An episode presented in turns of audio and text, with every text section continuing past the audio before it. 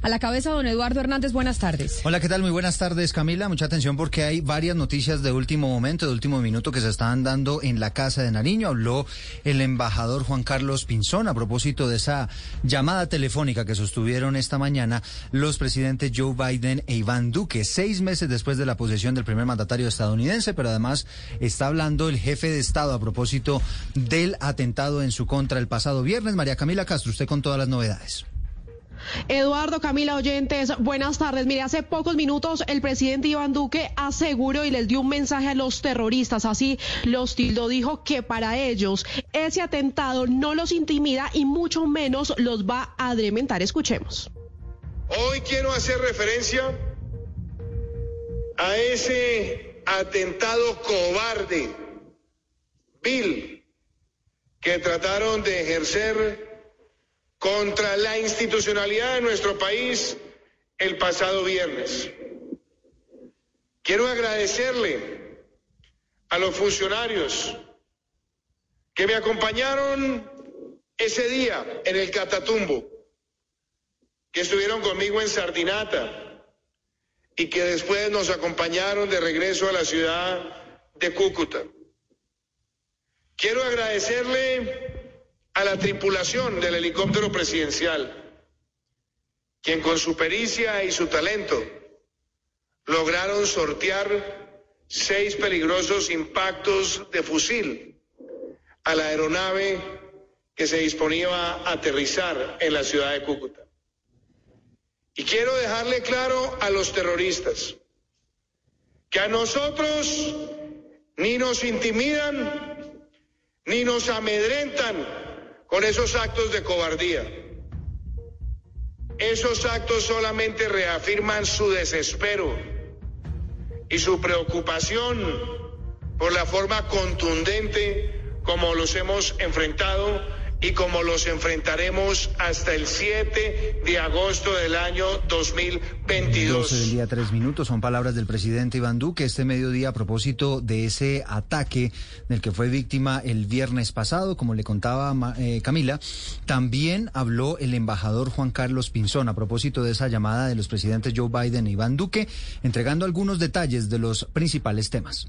Hombre, fue muy solidario y expresó gran preocupación de que haya semejantes hechos de violencia y terrorismo, pero sobre todo ofreció todo el apoyo para poder precisamente trabajar, fortalecer la inteligencia y llegarle a quienes cometen semejantes actos de violencia. 12 del día, tres minutos. Le digo, hay muchas noticias este mediodía, Camila, en la Casa de Nariño. La otra es que en minutos va a recibir el presidente de la ANDI de manera oficial las más de un millón y medio de vacunas de Sinovac que han llegado en las últimas horas al país y que van a servir para comenzar la vacunación por parte de los privados, las empresas privadas que van a empezar a inmunizar a sus trabajadores. Para acelerar el proceso de vacunación y precisamente sobre las vacunas, Cartagena recibió el primer lote de vacunas Janssen, que son las que tienen una sola dosis. Recibió 9.800 vacunas que se van a destinar a personas mayores de 50 años que se van a distribuir desde este lunes en los puntos de vacunación. Dálida Orozco. Cartagena se alista para iniciar la aplicación de la vacuna monodosis de Jensen con la llegada este fin de semana de 9.800 de estos biológicos que desde hoy son distribuidos en diferentes puntos de vacunación. El Departamento Distrital de Salud explicó que en la ciudad las vacunas de Jensen estarán destinadas a población mayor de 80 años y su aplicación iniciará desde este martes una vez distribuidos los biológicos. Ana Margarita Sánchez, coordinadora de vacunación contra el COVID-19 en Cartagena. Solo debe acercarse a los puntos de vacunación que están dispuestos en el distrito para que reciba una vacuna segura y que de una sola dosis y con ello pueda adquirir la inmunidad contra el COVID-19. A corte del 27 de junio en Cartagena se han aplicado 384.493 vacunas contra el COVID-19, 242.000 primeras dosis y 141.000 segundas dosis. La ocupación de camas UCI en la ciudad es del 90%. 90% en Cartagena, 100% en el departamento de Risaralda, razón por la cual hay una altísima preocupación allí de las autoridades de salud que están diciendo que hay 14 pacientes que están a la espera de las unidades de cuidados intensivos. La situación sigue siendo muy crítica en todo el país. En Pereira está Freddy Gómez. Sandra Gómez, subsecretaria de Salud en el departamento de Risaralda, asegura que son 14 las personas que están esperando una cama de unidad de cuidados intensivos. La ocupación de COVID continúa al 100%. 303 en hospitalización general y 164 en unidad de cuidado intensivo. También contamos con 63.044 pacientes recuperados, lo que corresponde al 82.6% al total de casos positivos. 1.835 personas fallecidas, lo que corresponde al 2.4% al total de casos positivos. Tenemos una ocupación general de unidad de cuidado intensivo adulto en 97%. Hasta el momento no se han tomado medidas ante el aumento del contagio. De cada 100 pruebas que se toman, 45 salen positivas de COVID-19. Pero más allá del aumento de contagios a causa de COVID-19 en este tercer pico, está aumentando también la cantidad de casos de personas que están presentando síntomas de COVID leve y post-COVID. Juan David Ríos, ¿cómo es esto de síndromas leves de COVID y post-COVID? ¿Nos estamos enfrentando a una nueva amenaza que puede colapsar aún más las unidades de cuidados intensivos? Camila, y es que ya hay evidencia científica, por ejemplo, que cerca de 80% de pacientes que tuvieron un COVID leve, quiere decir que no estuvieron en unidades de cuidados intensivos o que fueron asintomáticos, están teniendo secuelas preocupantes después del virus. Aquí en Colombia ha aumentado hasta en un 54% los pacientes con dolor crónico como consecuencia. Otras enfermedades las explica también el anestesiólogo y especialista en cuidados paliativos Felipe Mejía. Escuchemos pero con afectación pulmonar severa encontramos eh, significativamente desacoples musculares, eh, asimismo por el tiempo de reposo en cama, presentación de dolores cervicales, dolor en hombros y dolores lumbares, así como en las piernas. Sin embargo, muchos pacientes han tenido que ser tratados en hospitales y clínicas por dificultades para respirar o dolores de cabeza severos, aumentando así el riesgo de la atención, que no sea solo para pacientes críticos. Es muy importante, Eduardo Camila, seguir manteniendo el distanciamiento físico y el uso de tapabocas constante para evitar más contagios más allá de la vacunación. Y a las 12 del día, 7 minutos, atención porque hay información importante en el Valle del Cauca. Amaneció tomada por manifestantes la alcaldía de Buenaventura. Están reclamando mayor atención a los problemas sociales y de seguridad que están padeciendo allí los habitantes del distrito. Paula Gómez.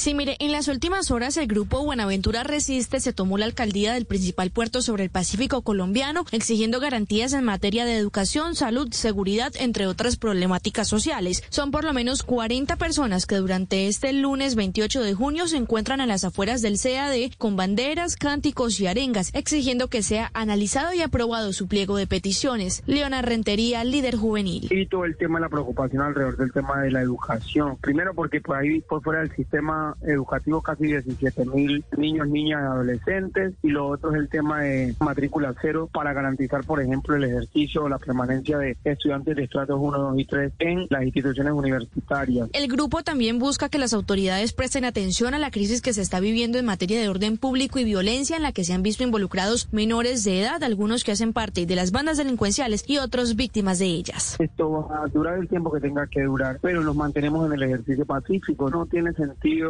que sujetos de derecho como también somos nosotros nos veamos violentados y vulnerados y que no haya sino el interés del gobierno por la entrada y salida de mercancía como pasa todo este tiempo. Los manifestantes confirmaron que la toma puede terminar en horas o en días. Todo depende de la voluntad de la administración municipal y de los acuerdos y soluciones a los que puedan llegar.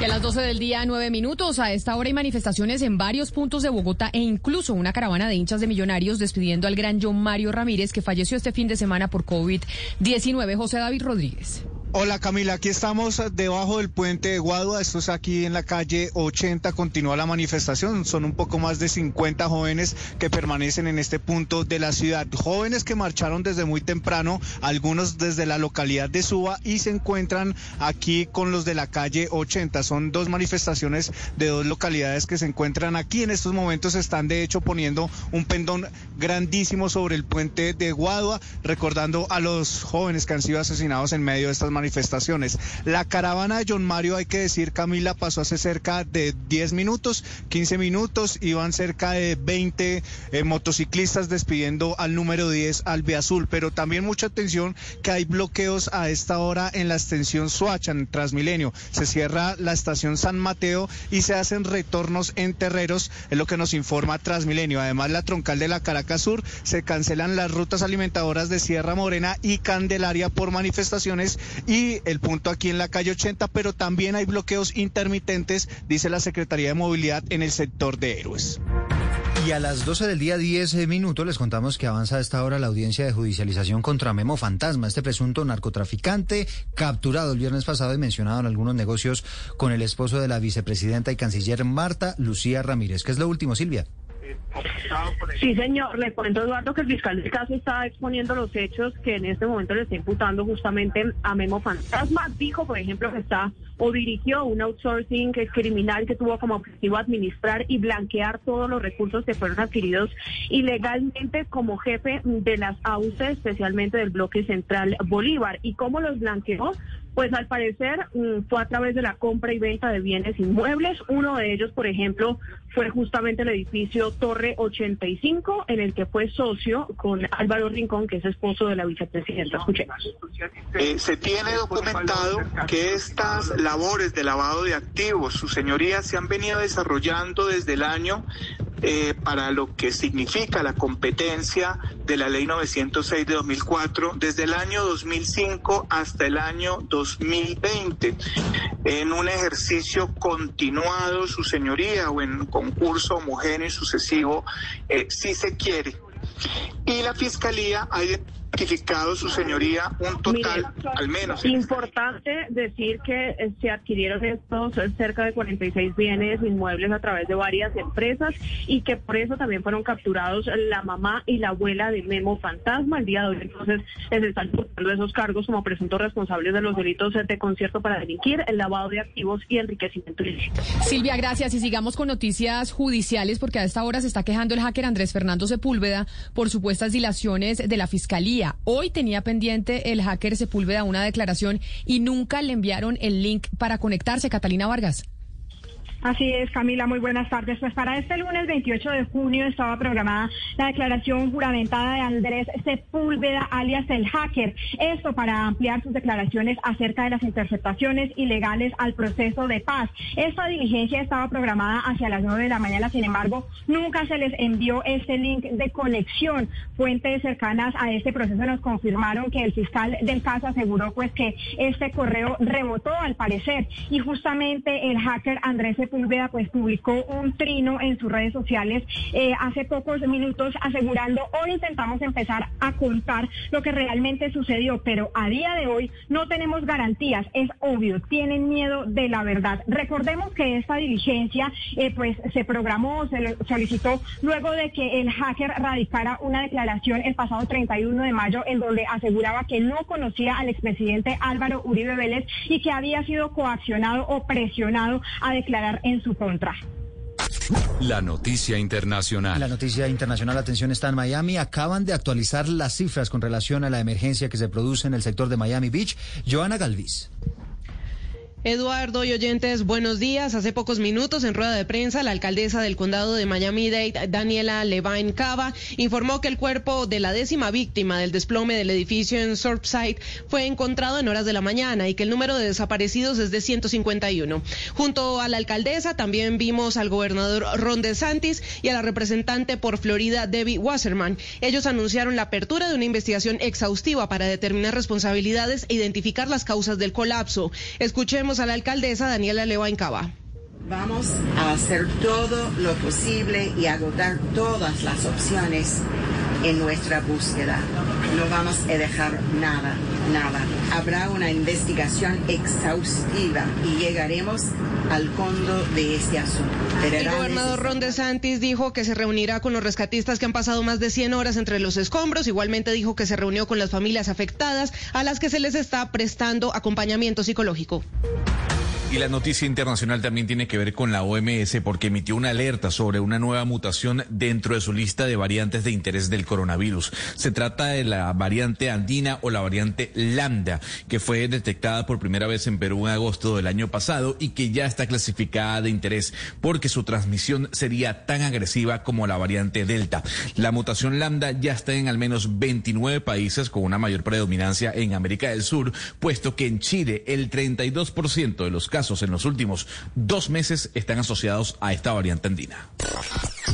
La noticia deportiva. La noticia deportiva llega hasta ahora desde Londres porque la tenista colombiana María Camila Osorio ha clasificado a la segunda ronda del abierto de Wimbledon tras vencer con parciales de 0-6, 6-1 y 6-4 a la rusa Ana Kalinskaya en una hora 30 minutos de juego en la cancha número 9 de este complejo en Londres. En la segunda ronda tendrá que enfrentar a la número 36 del mundo, Ekaterina Elachandrova el de miércoles muy posiblemente sea ese compromiso. Y también actualizamos rápidamente la Eurocopa de Naciones. Hay gol de España gol de César Aspilicueta el hombre del Chelsea. Gana España en 58 minutos 2 por 1 a Croacia